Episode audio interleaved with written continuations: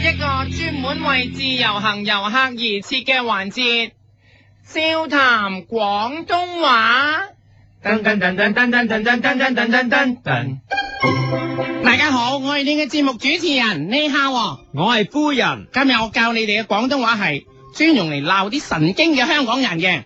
你鬧啲神經嘅香港人，你就要對住佢話，你食咗忽得啊？講得好啲。你食咗忽得啊？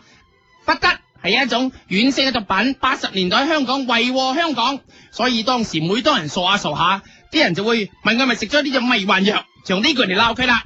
你食咗忽得啊？打個譬如，若果你見到有人講嘢唔知頭唔知路傻下傻下，咁你就可以用呢句廣東話大叫。你食咗忽得啊？打個譬如，喺香港你有時見到啲香港人行路橫衝直撞，好似撞死馬咁，你再指住衝埋嚟嘅佢大叫。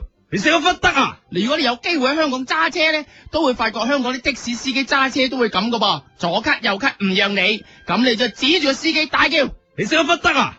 樣當然，若果你可以用另一句更加絕去鬧啲的士司機，就係、你食咗忽必烈啊？係啦，因為的士司機成日坐，好易生痔瘡，所以用呢一句就中正佢要害啦，你食咗忽必烈啊？扮佢哋結唔到去，結唔到，唔係扮佢哋結功去廁唔到廁所大叫。你食咗忽必烈？嗯啊扮埋佢哋 walkie talkie 講嘢。你食咗忽必烈？嗯啊之前俾啊嘅你食咗忽必烈？嗯啊 over 咧你食咗忽必烈？嗯啊，over 咧你食咗 over 忽必烈？嗯啊，over 最尾講係死佬。你食咗忽必烈？嗯 over 啊。好啦，另外一個，若果直頭鬧完佢仲駁嘴，鬧翻你，你可以直頭當佢唔係人咁鬧，鬧佢你食忽得啊？唔係你食忽忽啊？係啦，忽忽係禽獸，食咗忽忽，直頭冇人性啊！你食忽忽啊？扮聲聲叫，你食忽忽呼呼呼啊？ 當你鬧嗰啲香港人，如果個香港人係女人咁又點啊？咁打個譬如，若果你街度遇到啲攞住啲名牌手袋但係八八卦卦嘈 B 巴閉嘅女人，你就可以對住嗰個女人大叫。你食忽得啊？又或者直頭鬧佢，你食忽然一周啊？因為啲女人成日睇啲八卦雜誌，睇到傻晒，所以就可以大叫，你食咗忽然一周啊？又或者簡稱你食咗忽周啊？黐住一八婆乜，俾自己八婆啲講你食咗忽周啊？八婆喎、你食咗忽周啊？若果你嘅對象係唔係女人，係小朋友，咁又點啊？咁你又鬧另一個啦，鬧細路仔嘅廣東話係 你食咗忽得得 B 啊？天線得得 B 係小朋友會睇嘅嘅兒童節目，你食咗忽得得 B 啊？因為天線得得 B 好多隻，所以你要講多幾個。你食咗忽得得 B 得得得 C 得得得 D 得得 E 得得 F 啊？天線呢？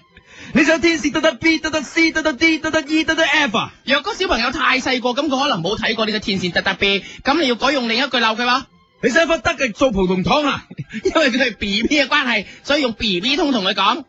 你食咗忽得你做葡萄糖啊？直頭 B B 話咧，你想不得嘅嘅嘅嘅嘅，好中意聽呢、個，你得個。你想不得嘅嘅嘅嘅嘅，為咗下一代着想，你應該要教下下一代，所以你改用另一個。你想不得肢體群美啊！嗱，希望佢用嚟教佢教好佢，等佢將來明白點樣做一個全能嘅人啦。你想不得肢體群美啊！好啦，男女小朋友都鬧過啦，仲有一種人你未鬧啊，佢哋唔係香港人，但係喺香港成日都見到嘅就係菲律賓人啦。你遇到傻嘅菲律賓人傻傻地，咁你點同佢講啊？你想不得啊！誒，佢係唔明白嘅，同菲律賓人你要同佢講，你想不得成雇用啊！直頭講埋個 slogan，你想不得成雇用安心聘用啊！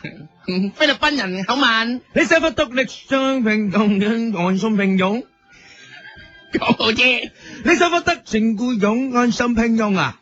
若果你同香港人講極都冇用咧，你就可以用歌嚟教佢嘅，同時增強自己嘅力量，同佢哋講。你想不得給他入我勇氣，no no，真的要忽得他，使我懂得每一個故事結尾，無非別離，總是別離。話俾佢知，你可以 唔鬧佢，鬧佢只係為佢好啫。你想不得給給我勇氣，no no，真的要忽得他，我只會懂得每一個故事結尾，無非別離，總是別離。因你傻嘅人有時知， 有時冇事，所以可以改用另外一句唱。你想發高發低，深呼吸，然後叫畏高者執迷。用温和陳奕迅嘅《幸福摩天輪》嚟鬧佢，你想發高發低，深呼吸，然後叫畏高者執迷。你仲可以同佢打氣，用另外一句。你想法得唔得？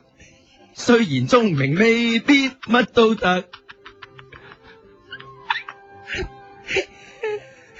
再唱一次，你想法得唔得？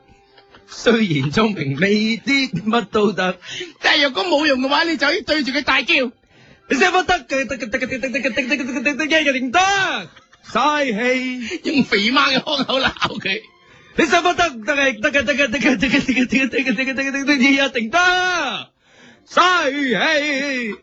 當然你跟住可能會唔抵得啊，唔捨得，唔捨得，對佢大唱。你想法得你耶耶。甚至乎唱埋。你識唔識我寫忽得你耶耶？表示對佢完全放棄啊！你識唔識我寫忽得你耶耶？好啦，今日我教你嘅廣東話，你寫忽得啊？記住，係啦，唔好立亂用，嗯，真係遇到啲人傻傻地先講。下個禮拜我再教你另一個廣東話，再會。一个人的时候，听荔枝 FM。